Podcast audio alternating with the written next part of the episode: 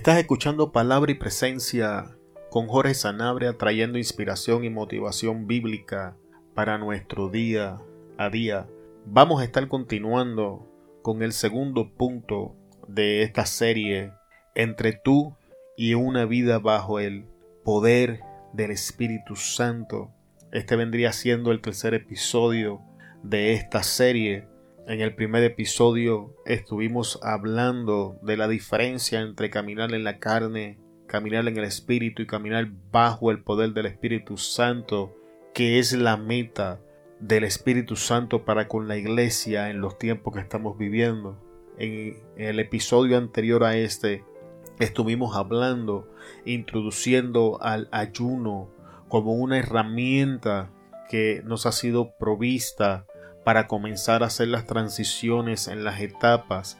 Mencionamos en el episodio anterior que no es el ayuno, que, son las cosas que no deben de hacerse o, o, más bien las cosas para las que no debe de ser utilizada el ayuno. Y entonces procedimos a explicar el primero de cinco puntos que nos van a ayudar a aplicar el ayuno de una manera correcta, siendo el primer punto desatar las ligaduras de impiedad en nuestra vida. Y en el día de hoy, el segundo punto es buscar dirección y remover obstáculos. La porción bíblica la encontramos en el capítulo 10, versículos 12 al 13 del profeta Daniel. Entonces me dijo, Daniel, no temas, porque desde el primer día que dispusiste tu corazón a entender y a humillarte en la presencia de tu Dios, fueron oídas tus palabras, y a causa de tus palabras yo he venido. Mas el príncipe del reino de Persia se me opuso durante veintiún días. Pero he aquí Miguel, uno de los principales príncipes, vino para ayudarme, y quedé allí con los reyes de Persia.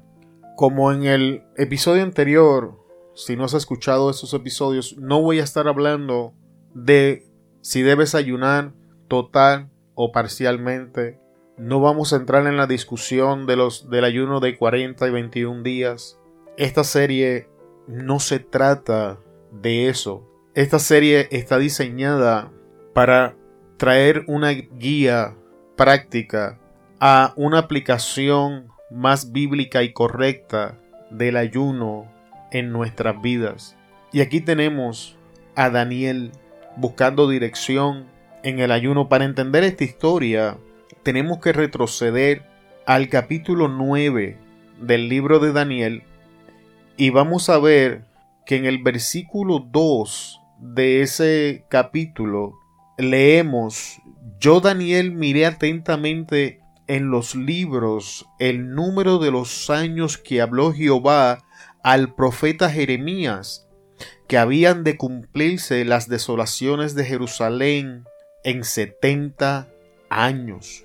¿Qué es lo que provoca que Daniel comience a buscar dirección? Que cuando Daniel comienza a revisar la profecía del Señor que trajo a través del profeta Jeremías, Daniel se da cuenta que esta profecía está atrasada. Así que esto nos lleva al primer punto en la enseñanza del día de hoy. Cuando vamos a presentar esta clase de ayuno, de buscar dirección, tenemos que tener clara la razón por la que estamos buscando dirección. Si usted presta atención, antes de presentar el ayuno, en el capítulo 10, en este capítulo 9, Daniel se entera de que la profecía que Dios había traído estaba atrasada y tienes que entender que esto no es la primera vez que pasa esto en la historia bíblica. Cuando tú te vas al libro de Éxodo, de hecho vamos a retroceder hasta el libro de Génesis, en la conversación de Jehová con Abraham, Dios le dice a Abraham que la nación hebrea iba a estar presa o cautiva en la nación de Egipto por 400 años. Sin embargo, esa es otra profecía que está atrasada. Y es importante entender que el atraso nunca viene por parte de Jehová Dios, que el atraso siempre, siempre viene por la parte de nosotros, de los hombres. La Biblia nos enseña, tanto en Éxodo como aquí en el libro de Daniel, que Dios no comenzó a moverse hasta que alguien clamó por, por el cumplimiento de estas promesas. Escucha, en el libro de Génesis, en el libro de Éxodo, ahora tienes al pueblo que comienza a clamar. Y Dios entonces levanta a Moisés y lo trae a Egipto. En el libro de Daniel, en el capítulo 9, ahora tienes a un Daniel que se da cuenta que hay un atraso, se da cuenta que hay una situación, se da cuenta que hay una promesa que debía haber tenido cumplimiento, pero esto no ha acontecido. Y ahora Daniel, al igual que el pueblo hebreo, comienza a clamar. E, e, escucha el versículo 3. Y volví mi rostro a Dios el Señor, buscándole en oración y ruego, en ayuno, silicio y ceniza. Así que una vez nos damos cuenta de que estamos en atraso, una vez nos damos cuenta de que necesitamos la dirección de Dios en, en, el asunto que, ha, que no ha acontecido o que está frente a nuestros ojos, sea cual sea la situación, el paso seguido es entrar en oración, en ayuno y buscar el rostro del Señor. La Biblia no me enseña que Daniel fue a hacer un ayuno congregacional, no me enseña que Daniel fue hizo un grupo de oración. No, no, no. La Biblia me enseña que Daniel entró en su aposento secreto y en lo íntimo buscó al Señor. Y nosotros tenemos que empezar a hacer lo mismo. Tenemos que empezar a buscar a Dios en la intimidad. dejar de andar publicando las cosas que vamos a hacer para el Señor y comenzar a hacer estas cosas en secreto sin que nadie se entere. Y en el versículo 4, la Biblia me enseña que cuando Daniel oraba desde el 4 hasta el... Deme un segundo. De hecho, el resto del capítulo es Daniel confesando el pecado de la nación. Daniel entra en la intimidad con Dios y comienza a tomar responsabilidad del pecado. No tan solamente toma responsabilidad de su pecado, sino del pecado de la nación.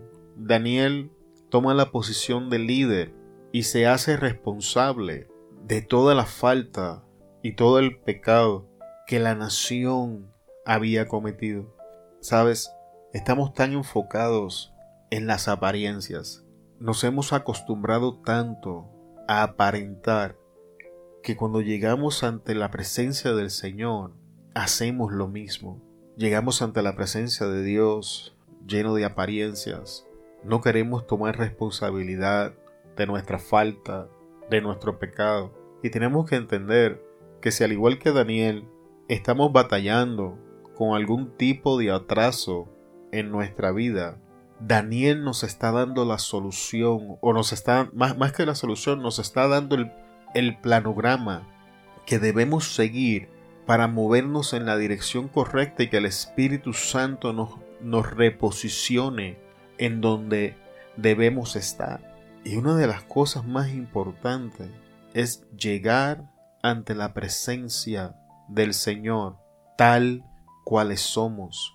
Desistir de vestirnos de este manto de espiritualidad. Desistir de esos cambios de voces cuando llegamos ante la presencia de Dios, desistir de esa manipulación verbal que intentamos en nuestras oraciones y proponernos en nuestro corazón llegar ante la presencia de Dios tal cual somos. Permítame decirle que es una pérdida de tiempo intentar esconder nuestro pecado del Señor.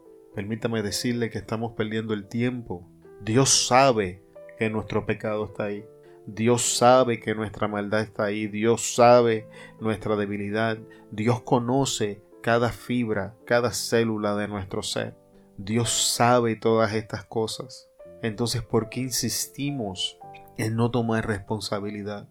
La confesión de nuestro pecado, la confesión de que nosotros hemos quebrantado el pacto que Dios hizo con nosotros es esencial para que en su misericordia Dios nos vuelva a reposicionar y el cumplimiento de su palabra tenga efectividad en nuestra vida. Y según Daniel está hablando, entonces Daniel comienza a decirle al Señor que todo lo que él hizo era justificado, que todo lo que hizo era bueno. Comenzó a pedir misericordia, comenzó a pedirle al Señor que conforme a todos sus actos de justicia apartase su ira y su furor de sobre la ciudad de Jerusalén, su santo monte. Y esto lo encuentras en el capítulo 16 del versículo 9. Y Daniel continúa orando y pidiéndole al Señor esa misericordia. Hemos olvidado, hemos olvidado la bendición de llegar ante la presencia de Dios siendo pobres de espíritu. Hemos olvidado tantas cosas, iglesias, y hemos adoptado tantas prácticas que contradicen la enseñanza bíblica, que son buenos razonamientos, pero no funcionan. Así que la primera cosa que debemos de hacer, para resumir todo lo que he dicho, es entender cuál es la situación por la que vamos a presentar este ayuno en busca de dirección. Y lo segundo es tomar responsabilidad de nuestro, nuestro pecado, de nuestra maldad, reconocer que hemos sido nosotros quienes hemos quebrantado el pacto, recordar tanto a nosotros mismos como a Dios que Él ha sido fiel, que Él siempre ha sido bueno, que todas sus obras siempre han sido justas, comenzar a pedir misericordias y con corazón humilde y manso clamar por ese perdón para que Dios aparte la retribución de nuestra vida.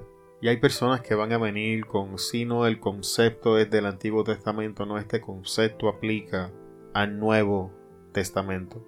Este concepto no, nos aplica porque este concepto está hablando de pecado, este concepto está hablando de maldad, este concepto está hablando de desobediencia, no estamos hablando de obras de la ley, no estamos hablando de justicia propia, no. Estamos hablando de problemas de pecado. Estamos hablando de problemas de desobediencia.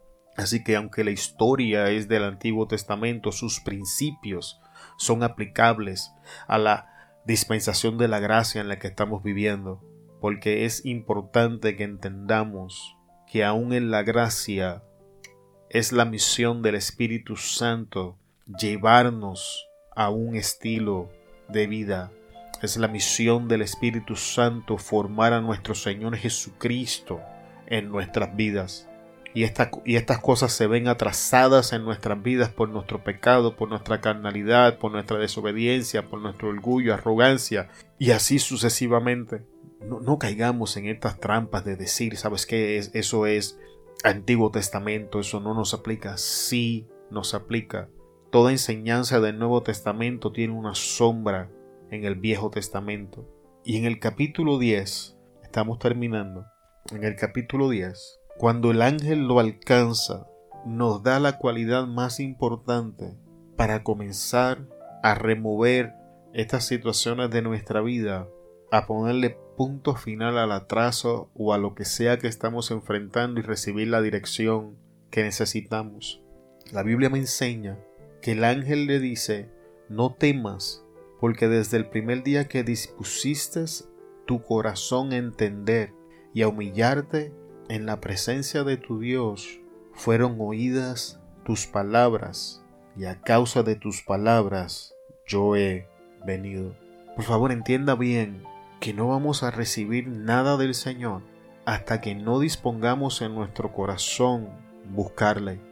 Y el Nuevo Testamento nos enseña con ruegos, con súplicas, con toda clase de oración, pero tenemos que disponer en nuestro corazón, buscar al Señor. Nada va a acontecer hasta que no dispongamos nuestro corazón. Hay momentos donde Dios hace silencio porque estamos siendo procesados, pero hay momentos donde su palabra no nos alcanza porque nos falta la disposición de nuestro corazón. Hay momentos donde caemos en atraso porque no está la disposición de nuestro corazón. Y no te voy a mandar a libros muy lejos. Este libro de Daniel es extremadamente corto. Cuando tú retrocedes al libro de Daniel, vas a escuchar y dispusieron en su corazón no contaminarse. Y una vez más vas a escuchar que cada vez que decretaban algo que iba en contra de lo que ellos tenían que hacer con el Señor, ellos disponían su corazón a serles fiel al Señor y el Señor los respaldaba. La disposición de nuestro corazón es importante. ¿Hacia qué cosas estamos disponiendo nuestro corazón? Porque la disposición de nuestro corazón va a determinar la dirección en la que vamos a caminar.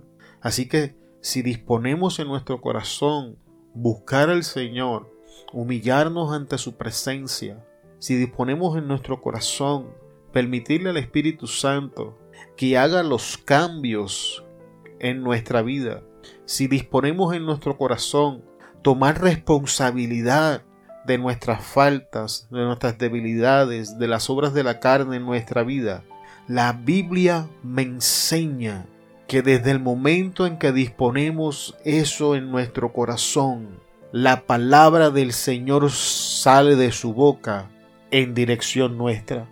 Esto es importante. Dios está dispuesto, Dios está comprometido. Si Dios no hubiese estado comprometido, Jesús no hubiese muerto en la cruz. Si Dios no estuviera comprometido, no nos hubiese preparado a través de Cristo para que su Espíritu Santo morara en nosotros. Dios está comprometido. Los que no estamos comprometidos somos nosotros. Los que le falta compromiso somos nosotros. Y esa es la primera disposición que necesitamos disponer nuestro corazón, buscar la presencia del Señor, buscar la disposición para tomar responsabilidad de nuestro pecado, entrar en la disposición de nuestro corazón para humillarnos ante su presencia, dejar todo cuyo, toda altanería, reconocer toda obra y apetito de nuestra carne, confesarla para que la palabra de Dios nos alcance, entendamos que no hay otra cosa que le ponga final al atraso de nuestra vida, no hay otra cosa que le ponga punto final a la situación por la que estamos ayunando que no sea una palabra de Dios. No hay fórmulas. He, conocido tantos creyentes con fórmula, parecen más científicos que creyentes hacen, hacen fórmulas de cómo buscar al Señor, hacen fórmulas de, de las cosas que deben pasar. Dios no honra fórmulas, Dios honra su palabra. Y la Biblia me enseña que Dios solo tiene una cosa que lo mueve al favor del hombre. Y Él dice en su palabra, un corazón contrito y humillado no despreciarás tú Jehová. Y esto lo escribe David, inspirado por el Espíritu Santo. Si tú quieres que Dios comience a moverse a favor tuyo, si tú quieres que tu ayuno lo alcance como una ofrenda de olor fragante, entonces Búscale con un corazón contristo y humillado. Pon tu corazón, dispón tu corazón a buscar su presencia. No más excusas, no más pretextos, no más justificaciones. Si quieres ponerle un punto final al atraso, un punto final a la situación, disponte en tu corazón a buscar la presencia del Señor. Y por último es importante entender, con esto finalizamos en el día de hoy, que por eso es buscar dirección y remover obstáculos. Dice la Biblia que desde el primer día Dios envió la palabra, mas el príncipe del reino de Persia se me opuso durante 21 días, pero aquí Miguel, uno de los principales príncipes, vino para ayudarme y quedé allí con los reyes de Persia. Por favor entienda esto, hermano. Si usted piensa que usted va a disponer en su corazón buscar al Señor y que el diablo, los demonios y el infierno se van a quedar tranquilos le espera otra cosa. Si usted quiere saber si va caminando en la dirección correcta al Señor, la oposición del enemigo, del mundo y de su carne son las señales manifiestas de que vas en la dirección correcta. Tu carne se va a levantar a que rompas tu compromiso con el Señor. El diablo se va a levantar a incitarte en contra del Señor. Los demonios te van a perseguir y te van a oprimir haciéndote la vida imposible. El mundo te va a seducir para que te distraigas. Y si estas cosas no están pasando, Si estás muy bien, si estás viviendo muy tranquilamente, te exhorto en este día que hagas una revaluación de tu vida sincera y honesta, conforme a las escrituras, en la epístola del libro de, de Pablo a los Corintios y en la epístola de Pablo a los Gálatas, en el primer capítulo de Corintios y cuando vas a Gálatas cuando habla de las obras de la carne, y hagas una evaluación sincera de tu vida, y entonces puedas darte cuenta de qué manera estás viviendo, porque si estás viviendo conforme al mundo y conforme a, los deseos y apetitos de tu carne, no vas a experimentar esta persecución.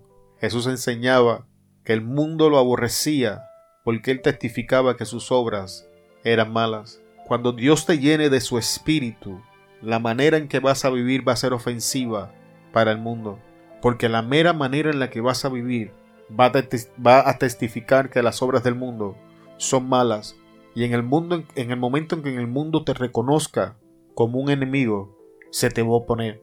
Y el ayuno es una herramienta útil para remover obstáculos y buscar dirección, que es lo que estamos viendo en el libro de Daniel. Entendamos que no es mi intención traer condenación a la vida de nadie.